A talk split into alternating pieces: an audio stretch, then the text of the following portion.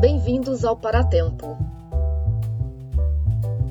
um lugar onde se vai parar para falar de história. Saudações a você, ouvinte desse episódio do Paratempo. Nele vamos tratar de um registro da memória feito em primeira ou terceira pessoa, as biografias e as autobiografias. Nosso personagem central é o escritor e jornalista João Antônio, conhecido por sua participação na imprensa alternativa dos anos 70 e pela invenção do gênero reportagem-conto. Sua obra é marcada tanto pela intensidade de suas figuras marginais, como pelo teor autobiográfico que deixava escapar pelas entrelinhas. Quando se trata de João Antônio, a escrita autobiográfica é uma constante. Está nas cartas, nos livros e objetos. Por isso, nossa conversa vai girar em torno do acervo João Antônio, constituído pelo arquivo pessoal do escritor e que hoje se encontra no SEDAP, Centro de Documentação e Apoio à Pesquisa da Faculdade de Ciências e Letras da Unesp.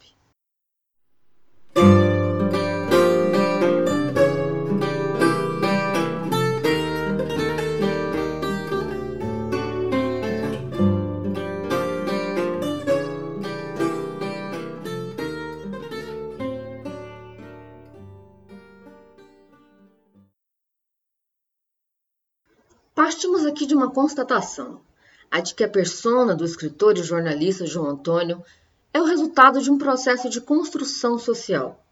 Tudo que se conhece sobre o João Antônio foi paulatinamente construído, no início com sua anuência e relativo controle, e posteriormente por escritores, biógrafos, críticos e pesquisadores que se debruçaram sobre os seus papéis.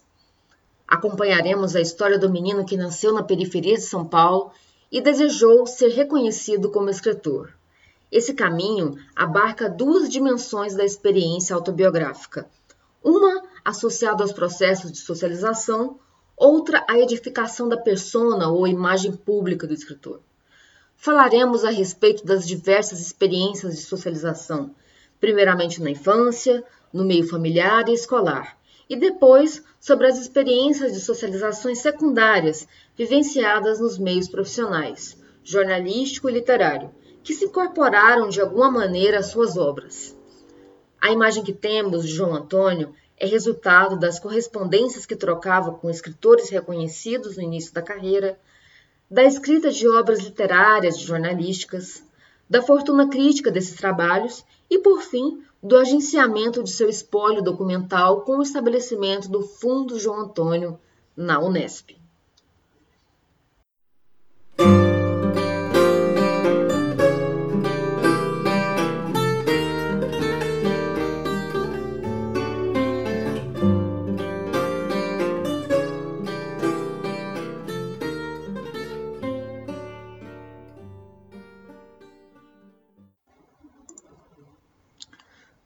Antônio Ferreira Filho nasceu em Osasco, região da Grande São Paulo, em 27 de janeiro de 1937.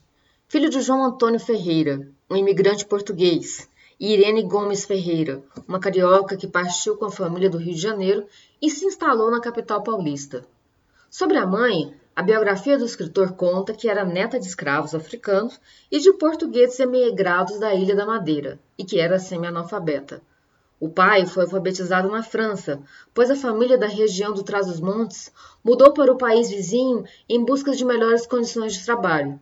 Assim sendo, João Antônio, pai, recebeu até os 10 anos de idade uma boa educação em escolas públicas francesas e chegou ao Brasil em 1923, tendo como língua materna, além do português, o francês.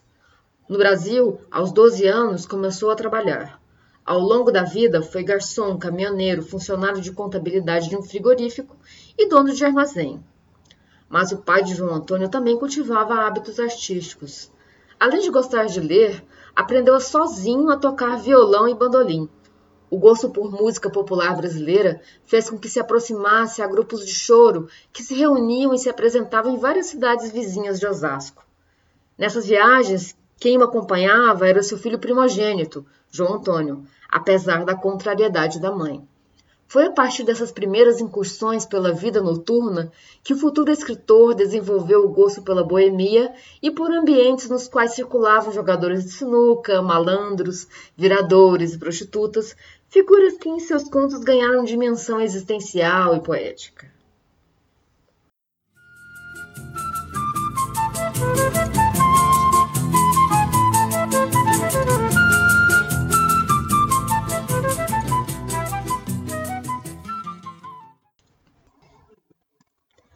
Ele herdou do pai o autodidatismo para a música e o interesse pelos livros. No começo, lia revistas e histórias em quadrinhos. Depois passou a ler os autores brasileiros e, em seguida, os grandes clássicos da literatura universal. O exercício da escrita foi simultâneo à publicação de textos de sua autoria em um jornal infanto-juvenil intitulado O Crisol, aos 13 anos. Nesse jornal, os jovens autores eram pagos com livros, o que estimulava o jovem escritor a escrever cada vez mais. O interesse pela leitura, de certa forma, contrastava com o desinteresse pela escola. Assim, João Antônio atraiu-se pela arte e pelo conhecimento que se aprendia fora do ambiente escolar. A biblioteca doméstica, o bandolim, as rodas de choro. Foi por essa época que o pai montou um pequeno mercado de secos e molhados e se tornou sócio em uma pedreira. Desse modo, na adolescência, a família de João Antônio desfrutava de uma situação econômica razoável. Enquanto João Antônio crescia, crescia com ele a vontade de se tornar escritor. Por isso, passava grande parte do tempo lendo. Em um número da revista O Cruzeiro, leu o perfil do escritor Graciliano Ramos em primeira pessoa, o que lhe impressionou. Daí em diante, pôs-se a ler os livros do autor, Caeté, São Bernardo, entre outros. Depois partiu para a literatura realista, com Emile Zola e Máximo Gorki. Muito mais tarde, o autor associaria o universo dos romances realistas à realidade da boemia e da zona do meretrício que começava a atrair seu olhar na juventude. Conta que também apreciava os modernistas brasileiros Mário e Oswald de Andrade. Posteriormente, viria a conhecer a obra de Guimarães Rosa, e especialmente a de Lima Barreto, autor que influenciaria muito a sua literatura.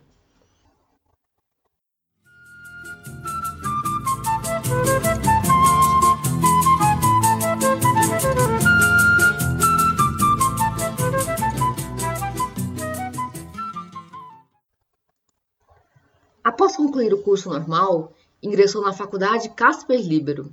Porém, o curso de jornalismo só seria concluído algum tempo depois do hiato para servir o exército.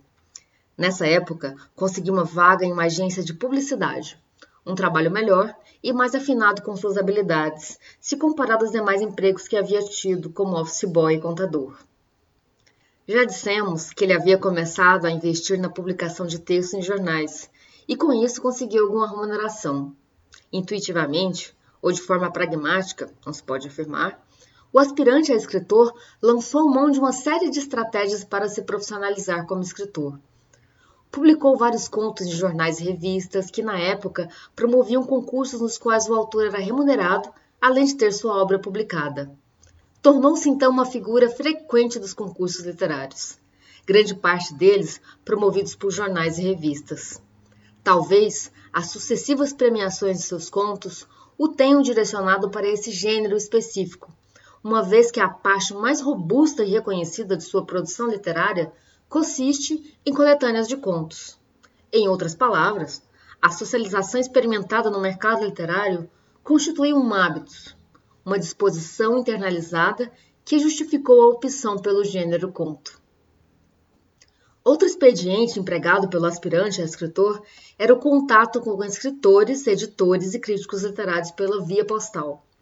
Nas cartas, se apresentava como escritor e enviava seus textos era um assíduo missivista e teceu uma extensa rede de contatos, que incluía nomes de peso da produção cultural. Em 1 de setembro de 1959, ele escreve em sua primeira carta enviada a Ilka Bronil de Laurito, escritora e futura diretora do Departamento de Cinema e Educação da Cinemateca Brasileira.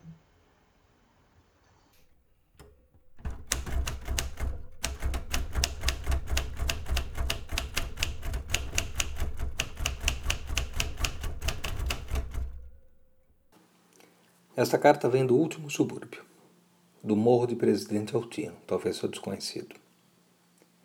Também acontece que sou moço e faço alguma literatura. Se é literatura, eu mesmo não sei. O fato é que tenho logrado ganhar alguns prêmios e tenho escrito uns troços que alguns escritores meu convívio dizem prestar. Outra coisa na qual não faço muita fé. Tenho topado bons sujeitos nesse São Paulo que me têm dado a mão e às vezes se exagero na medida dos meus valores. Escrevo contos. Ganho alguns concursos. Em A Cigarra, na revista Globo e também um concurso de contos de Natal patrocinado pela Última Hora e pela editora Cutrix, talvez de seu conhecimento. Isso foi no ano passado. Hoje em dia, dirijo-me pouco, pouco aos concursos. Ando publicando contos no estado de São Paulo, na última hora, quando posso. Agora ando tentando enfiar um trabalho, conto um tanto mais longo, na revista Anhembi. Tenho uns quantos amigos literatos e eles me ajudam um bocado. Costumo assinar João Antônio nos meus contos. Foi o Mário da Silva Brito e o Ricardo Ramos que me puseram na cabeça. Meu nome é muito comprido e não haveria cristão que o retesse e guardasse. Bem, fiquei sendo João Antônio.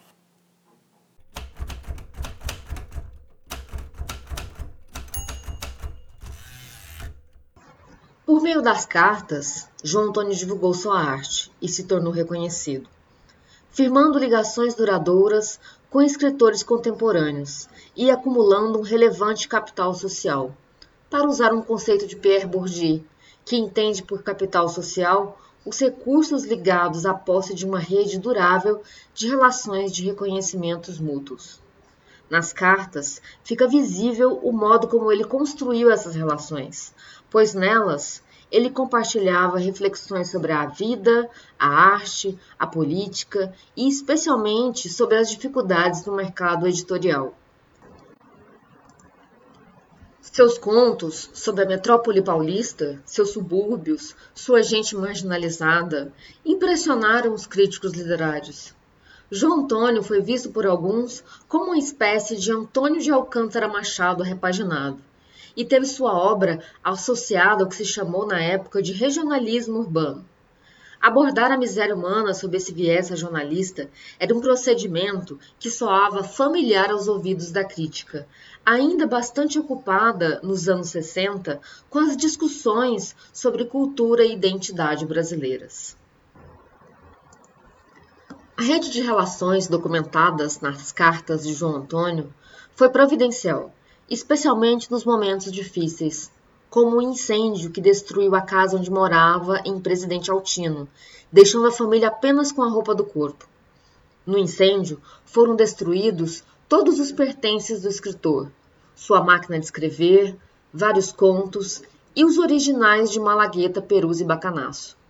Demorou para João Antônio se recuperar dessa tragédia. Foram fundamentais os incentivos de amigos e padrinhos literários. Mário da Silva Brito, inclusive, foi quem conseguiu um espaço na Biblioteca Mário de Andrade para que João Antônio reescrevesse o conto. Em carta à amiga Ilka, em 8 de setembro de 1960, o escritor confessa entre frustrado e eufórico.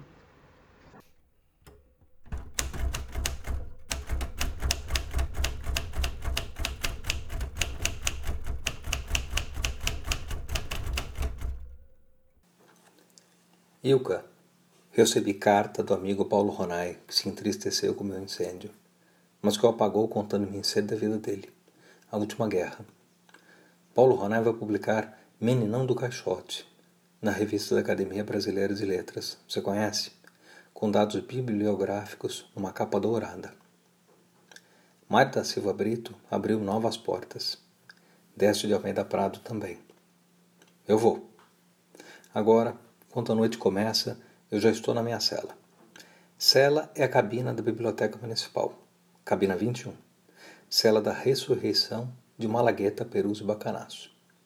Três vagabundos em busca de definição. Como é tranquila a minha cela. Nem cigarros, nem café. Só lá fora o relógio do estado de São Paulo marca a noite. Eu sou um monge na noite da minha cela. Há um silêncio religioso que lembra cá, no segundo andar, uma viagem de ficção científica. Eu, monge, faço uma oração nervosa. Meu Deus, dê fé ao artista que só tem na vida um terninho chacal, muita zonzeira e uma vontade maluca de fazer uma quizumba a que ele chamou malagueta, perus e bacanaço. Meu Deus, me dá essa colher de chá.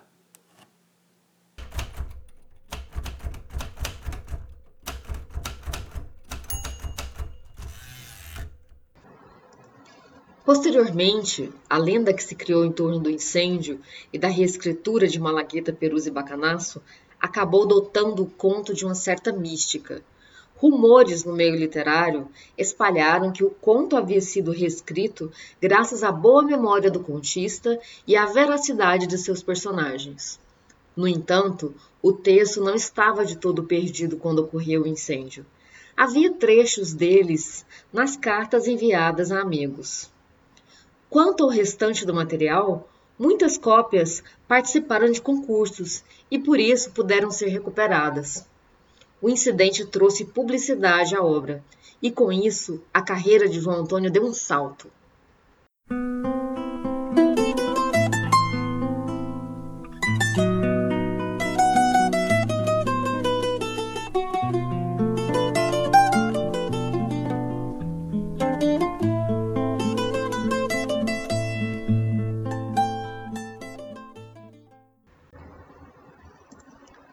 9 de julho de 1962, Enio da Silveira, dono da editora Civilização Brasileira, escreve uma carta a João Antônio no qual propõe publicação de Malagueta, Perus e Bacanaço.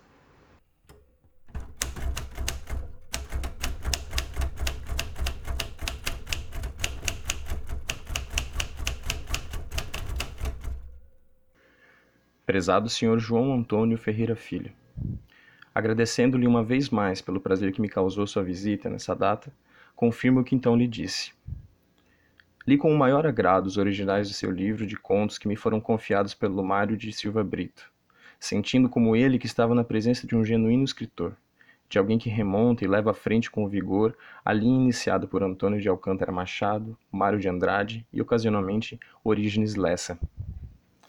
Estou satisfeito e honrado com a possibilidade de ser editor de seu primeiro livro e espero igualmente lançar-lhe os futuros trabalhos. Muito cordialmente, Enio da Silveira.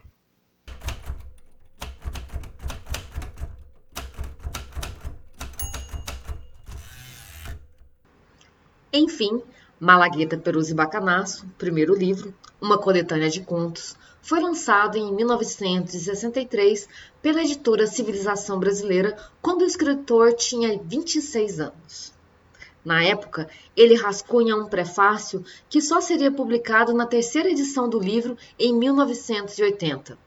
O início difícil na profissionalização como escritor, a autoidentificação com a marginalidade, a indefectível mistura entre realidade e ficção, entre escritor e personagens, já se encontravam ali.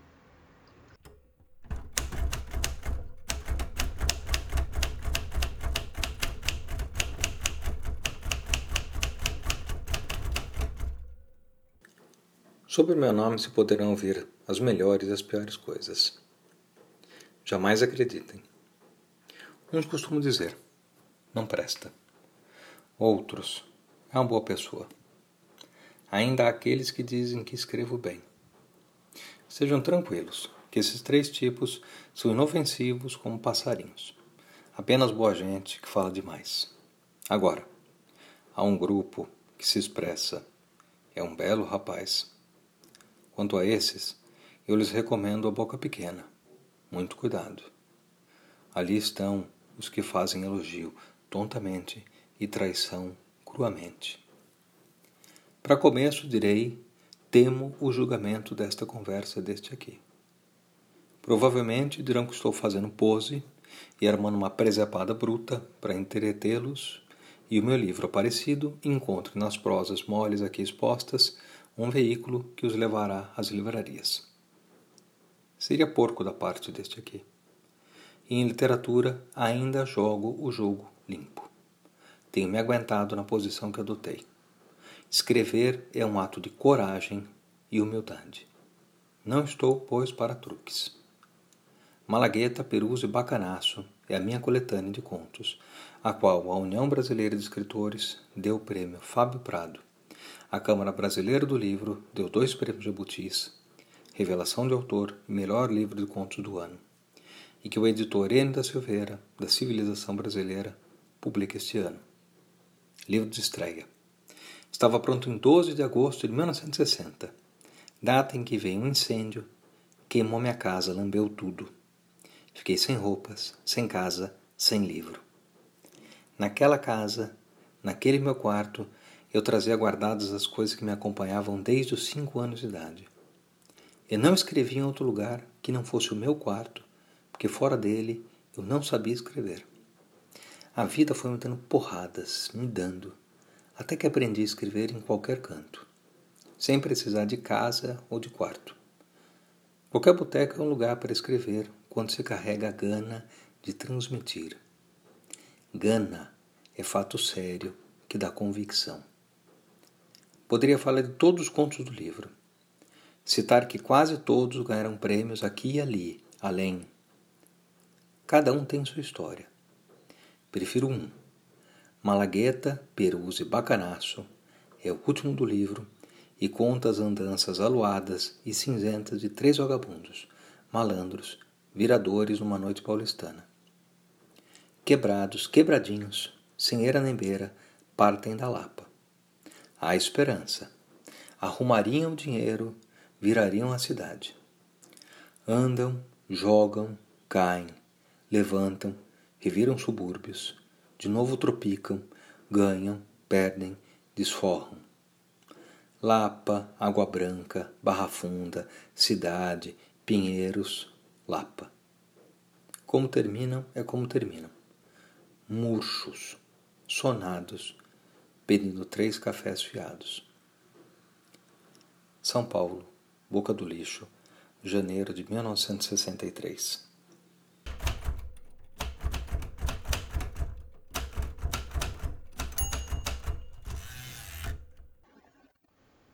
Após a assinatura do contrato de publicação com a editora Civilização Brasileira, em 1962, a trajetória da obra foi vitoriosa e em seguida João Antônio ascendeu a uma das mais prestigiadas posições no jornalismo da época.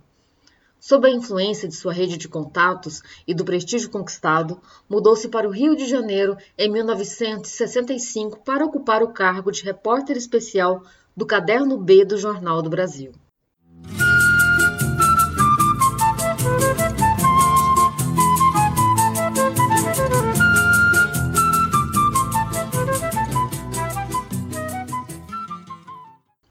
A partir do momento em que se estabeleceu no Rio de Janeiro, João Antônio amadureceu como artista e intelectual, e vários acontecimentos pessoais o encheram de obrigações. Após o casamento, foi compelido a assumir outras responsabilidades e, com as premências econômicas, foi se embrenhando cada vez mais na profissão de jornalista. Passou por algumas das principais publicações da época, muitas vezes tendo que se desdobrar entre Rio de Janeiro e São Paulo. Trabalhou no jornal Última Hora e nas revistas Cláudia, Manchete e Realidade. A revista Realidade merece um capítulo à parte na trajetória de João Antônio. Na redação da publicação, em que trabalhou entre 1966 e 1969, pôde experimentar produções que marcariam sua obra, uma vez que Realidade era uma publicação dedicada à reportagem, formato textual em vias de ser consolidado, na historiografia especializada, como gênero emblemático do jornalismo. Nessa época, a opção pelo conto se associou à orientação para a reportagem, e então João Antônio desenvolveu o conto-reportagem, gênero híbrido no qual se dedica durante a temporada na revista. A experiência na revista Realidade representou para João Antônio o momento em que se desfizeram as fronteiras entre jornalismo e literatura. O conto-reportagem representa, assim, uma fusão entre a expressão literária e a jornalística, como se pode perceber ao ler Um Dia no Cais, que saiu das páginas da edição de novembro de 1968 da revista Realidade.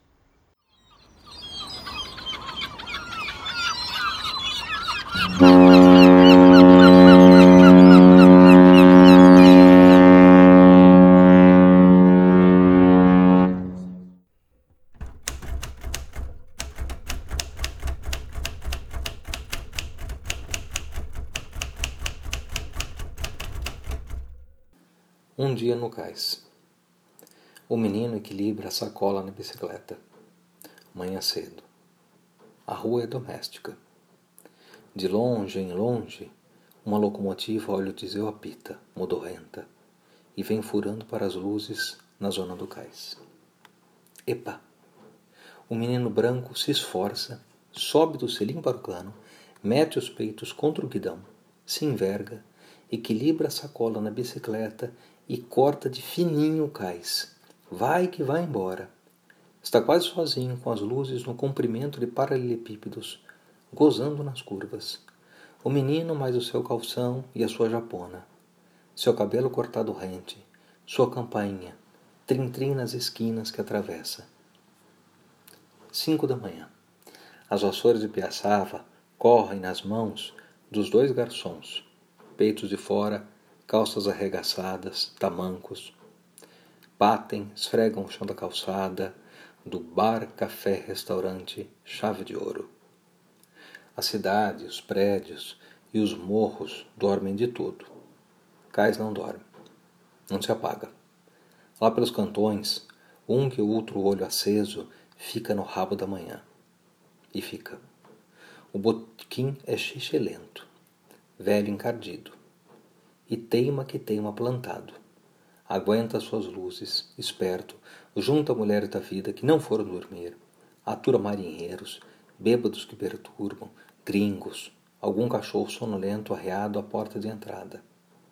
Recolhe cantores cabeludos dos cabarés, gente da polícia doqueira, marítima ou apaisana. E mistura viradores, safados, exploradores de mulheres, pedintes, vendedores de gasparinos, ladrões, malandros magros e sonados. O boteco é mais. Agasalha traficâncias e briga. Gente encosta o umbigo ao mármore do balcão e queima o pé com bebidas. Fuá, tenderepá, pau comendo quente, quizumbas.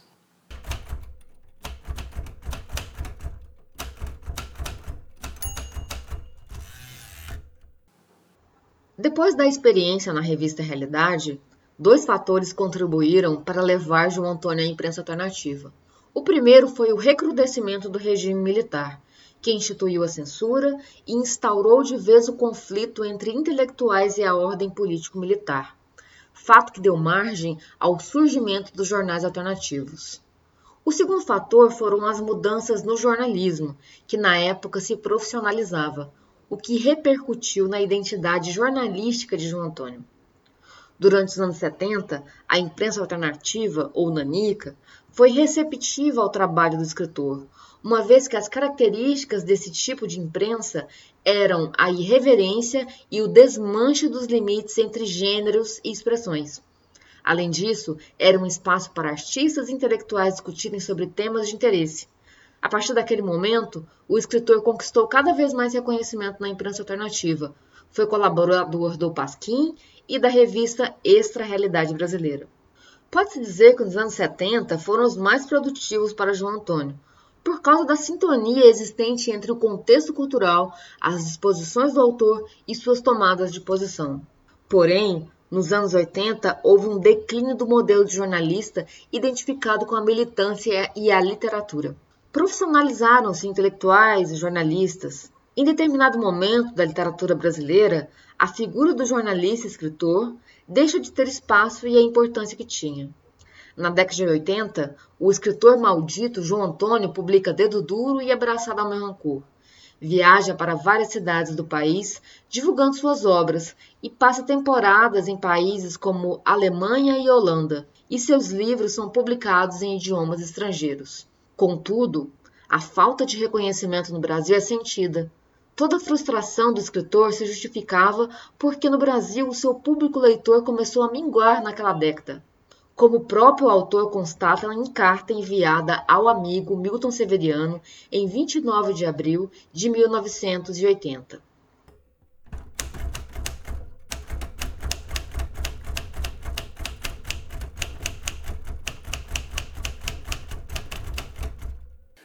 Você conclui que este ano marca meus 25 anos de literatura, pois tem coisas publicadas e assinadas que remonta ao ano de 1955. Deverei beber morar como uma solitária taça de fel de desesperança. Pois depois de tudo o que fiz e até do meu nome já ter chegado ao estrangeiro, verifico que uma só coisa foi equivocada. Nasci no país errado. E o que vejo pela frente são muitos anos de obscurantismo, analfabetismo, corrupção generalizada e miséria braba. As artes e a cultura, nesse lado abaixo do Equador, estão destinadas a ficar abaixo do cu de cachorro. Não tenho dúvida que a nuvem de mediocridade caiu de vez sobre o país.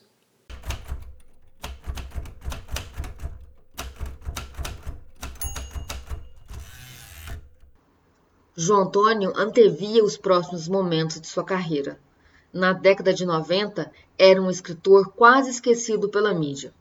O caso de João Antônio, que transitou entre condições de estabelecido e outsider do jornalismo e da literatura, é exemplar para se compreender as dinâmicas do mercado profissional dos produtores culturais do Brasil daquela época. Mesmo na condição de marginal e outsider, João Antônio era um escritor vinculado e dependente do establishment literário. Uma evidência dessa dependência era o seu ressentimento por não ver sua obra, já traduzida em diversas línguas, prestigiada no Brasil. Dessa experiência veio o título de um dos seus últimos trabalhos, Abraçado ao Meu Rancor, de 1986.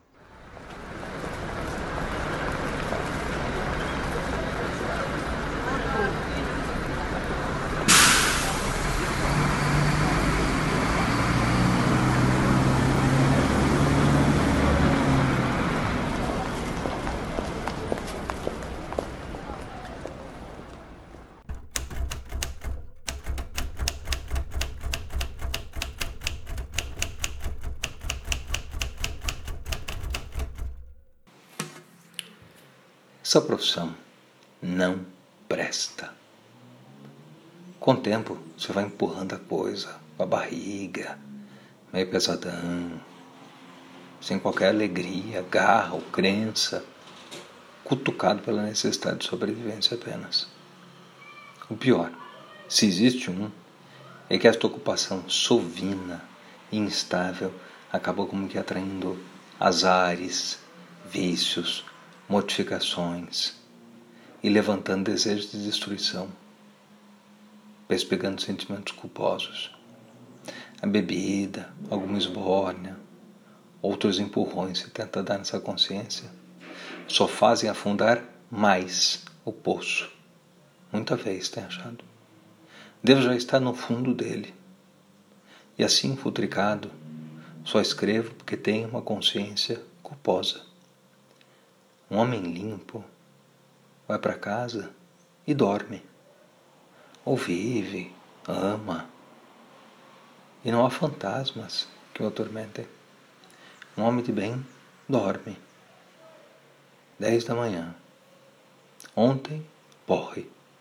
Ressaca hoje. Há quanto tempo repete esse mesmo ritmo, hein, camarada? Nevoeiro na cabeça, dor, olhos inchados. Pouco me adiantariam os óculos escuros. Nem a cidade tem luminosidade para tanto. Refrigerante e água. Na manhã você já bebeu aí perto de cinco copos. Nem contei. E esses comprimidos não estão resolvendo nada. Você trinca os dentes no celofane e vai abrir um novo maço. Fumo não devia e fumo. Com honestidade, garra e jeito vivo, a profissão seria magnífica, linda.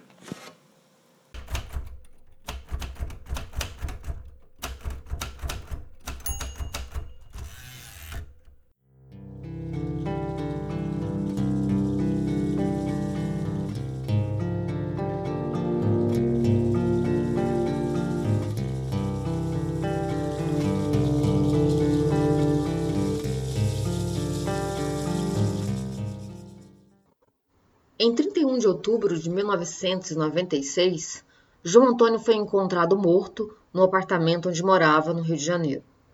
De acordo com a apuração da época, o falecimento havia ocorrido há pelo menos 20 dias, o que chamou a atenção dos moradores do prédio e, por consequência, a solicitação à polícia para entrada na residência. Apesar do conhecimento da família a respeito de seu sumiço há semanas, da secretária eletrônica cheia de recados não lidos e da pilha de cartas acumuladas embaixo da porta, os anos 90 são considerados por críticos e estudiosos como um ano de ostracismo para o escritor paulista. Estava cada vez mais afastado da família e da vida social. A opção feita há muitos anos por se dedicar apenas à literatura o levou ao isolamento e o aprofundamento do alcoolismo. Entretanto, o fim da vida de João Antônio não significou o desaparecimento de sua persona. O escritor e jornalista João Antônio continuou a existir, especialmente nas universidades, âmbito em que conquistou cada vez mais reconhecimento a partir do final da década de 90. Em 1998, seu arquivo pessoal foi institucionalizado no Centro de Documentação e Apoio à Pesquisa da Unesp. E então, nos anos 2000, diante da profusão de trabalhos acadêmicos, sua obra foi revisitada e matérias sobre ele voltaram a ser publicadas em jornais e revistas. Em 2005, o escritor ganhou uma biografia escrita por Milton Severiano, intitulada Paixão de João Antônio. Além disso, várias de suas obras foram reeditadas pela editora Cosac Naif, como Abraçado ao Meu Rancor, Dedo Duro e Malagueta Perus Bacanaço.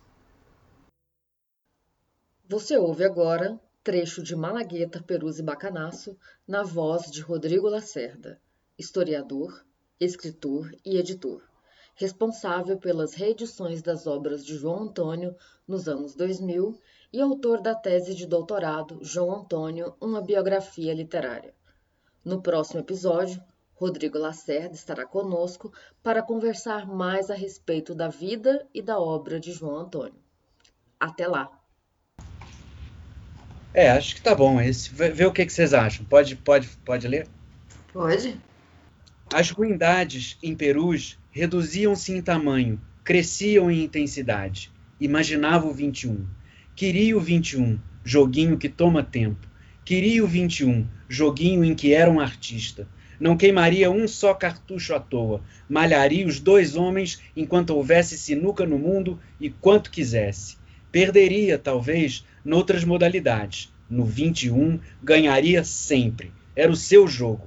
Habilidades de combinações. Evoluiria aos borbotões, fino e certeiro, naquela mesa boa e nova. Bolas finas, emborcaria todas. É, no quente de um 21. Mas não sentia coragem de convidá-los. Buscar, buscava, mas não encontrava jeito com que iniciar o desacato. Como chamá-los para o jogo, o seu jogo?